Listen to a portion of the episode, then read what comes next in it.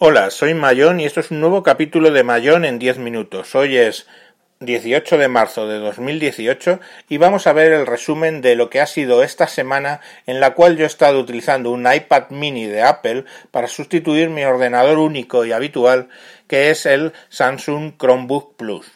Bien, en principio ya os dije en el capítulo anterior que el gran salto es cuando tú pasas de utilizar el ordenador personal y el disco duro personal, pasas a trabajar en la nube, teniendo todos tus archivos, contactos, fotos, absolutamente todo en la nube. Ese es el gran paso. Pero una vez dado ese gran paso, ya es indiferente qué es lo que tú uses para eh, grabar, o sea, perdón, para eh, trabajar. Pues incluso hacerlo con un teléfono, porque ya básicamente todo está en la nube y puedes utilizar un navegador cualquiera para trabajar o puedes utilizar un iPad o puedes utilizar un Chromebook o un Windows o lo que sea. Hasta un teléfono, de hecho. Bueno, el caso es que tomado ese paso me enfrenté al iPad eh, primero, pues bueno, con dudas de cómo iba a funcionar. ¿Por qué? Porque mi experiencia con iPad y iOS en general fue hasta iOS 5 o 6, no recuerdo, y un iPad 2. En aquel entonces utilizarlo para trabajar era bastante complicado, había que hacer esfuerzos. Y yo los hice y estuve trabajando, pues no sé si casi un año y pico con él. Y se podía. Pero bueno, eh, no era sencillo y al final pues eh, busqué alternativas más sencillas. ¿Qué he hecho en esta semana? Bueno, lo primero, utilizar mis aplicaciones de la nube ecosistema que yo he elegido, que es la de Google. En ningún momento he utilizado iCloud para nada. O sea, el calendario era el de Google Calendar, las notas era Google Keep, el correo era Gmail, mi nube era Google Drive, las aplicaciones de hoja de cálculo y procesador de texto eran Google Docs y Google Spreadsheets, las presentaciones incluso las de Google. Bien es cierto que también he instalado la nube de Microsoft que a veces utilizo y he tenido Word, Excel, PowerPoint, OneNote, eh, OneDrive, todo instalado y funcionando. Bueno, eh, lo primero que hice es que cuando tomo notas en las reuniones con el Chromebook utilizo una aplicación Android que se llama Sodo, que hice un capítulo específico de ella y me permite tomar notas manuscritas. Con el iPad notas manuscritas no he podido hacer porque aunque tenía eh, estilos capacitivos de la época en que los utilizaba con el iPad 2, la realidad es que la pantalla pequeña del iPad 4 me impide, eh, iPad mini, perdón, de cuarta generación, me impide poder tomar notas a mano sin problemas. Vi el programa Penultimate y lo estuve utilizando, es el que tenía yo antiguamente y era el que más usaba para tomar notas en el iPad 2, pero bueno, como os digo, ya no era factible. Entonces empecé a tomar las notas como suelo usar mi plan B cuando estoy con el Chromebook, que son Google Keep. Y bueno, sin ningún problema tomaba mis notas manuscritas con Google Keep gracias a mi teclado One by One, que es desplegable y que además tiene un modo de eh, funcionar en iOS, que lo activas y algunas teclas pues te permite búsquedas, eh, multitarea, etcétera, con teclas directas. La verdad es que con Google Keep la experiencia es muy buena. Con Gmail, pues todo el correo de la empresa lo estaba leyendo sin ningún problema. Google Drive accedía a mis archivos sin problemas también. Y las fotos, Google Fotos. Mi calendario, Google Calendar, también lo uso muchísimo. Bien, el problema básicamente que he encontrado ha sido que en Chromebook yo puedo tener dos perfiles, ¿vale? Puedo cambiar entre un perfil y otro y tengo uno definido que es el profesional donde está todo lo de Google Suite y con mi cuenta, digamos, de la empresa donde trabajo y el, personal donde está mi cuenta y mis temas de Google Suite de mi cuenta personal, ¿no? Eh, tejedor 1967 arroba gmail.com ahí podéis mandarme preguntas, lo que queráis. Bueno, el caso es que, eh, aparte en el Chromebook, si yo, por ejemplo, entro con la, con la de la empresa, ¿vale? Luego en el navegador puedo decirle añadir cuenta. De modo que si, os si eso lo habéis hecho alguna vez, veréis que, por ejemplo, tenéis eh, mail.google.com, bla, bla, bla, barra user, barra 1 y barra user, barra 0. Y de ese modo tenéis los dos correos electrónicos en el mismo perfil. Bueno, esa técnica funciona también en el iPad, sin ningún problema. Tanto Gmail como Keep, como Drive, como todos admiten dos usuarios y puedo trabajar. Google Calendar también. Pero hay una excepción que es importante, los contactos. Los contactos, no existe Google Contacts, ¿no? En, para iOS, entonces tienes que utilizar los contactos de iPad, que tira de las cuentas que tú des de alta en el menú de cuentas, ¿no? De la configuración del iPad. Si ahí das de alta un usuario de Gmail, ¿vale? Tanto el calendario, tú lo que digas, ¿vale? Calendario, email, lo que sea, lo que selecciones, yo solo seleccionaba calendario, el, digo calendario, contactos, los contactos se te sincronizan en la aplicación de contactos del iPad. Pero lo que no puedes hacer es añadir una segunda cuenta de Gmail.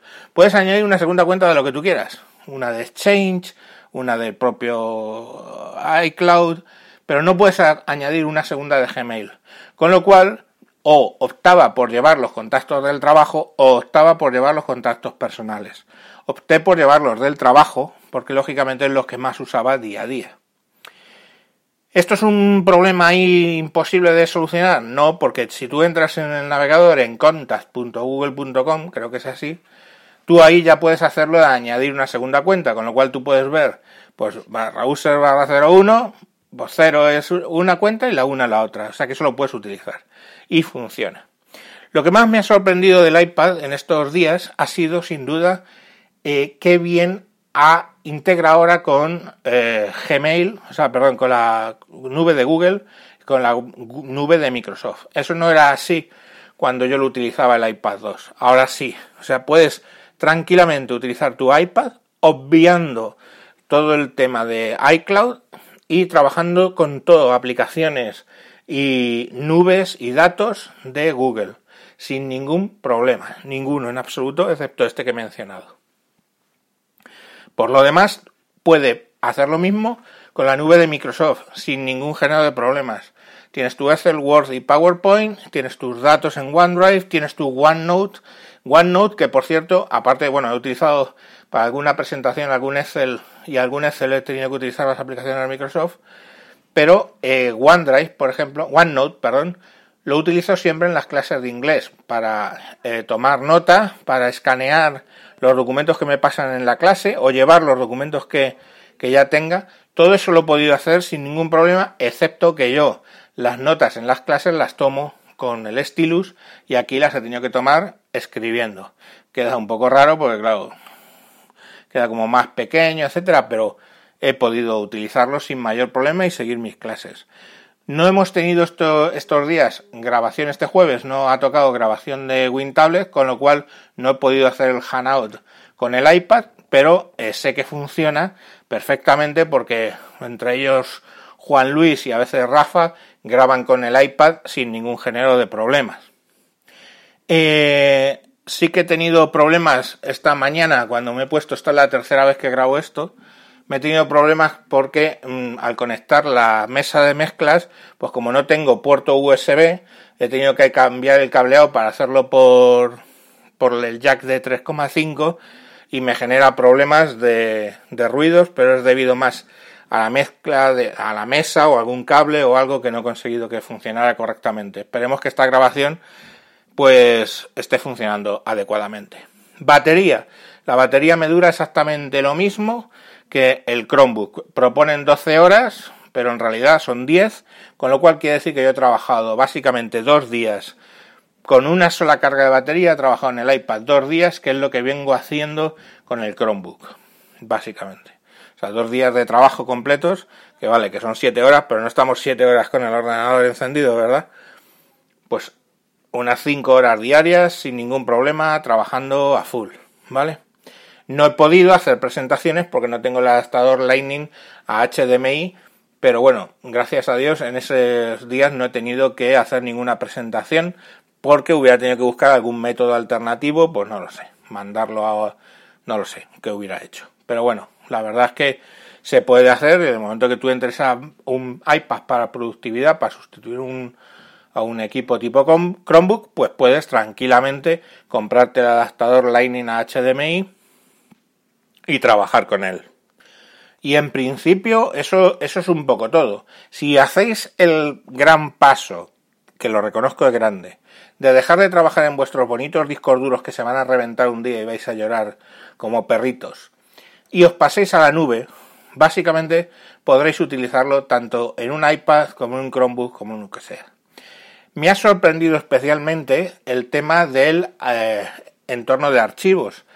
Eh, antiguamente iPad, pues ya sabemos que todas las aplicaciones guardaban su archivo dentro y no existía un, eh, digamos, sistema de archivos, como puede existir, perdón, en Android o en Windows.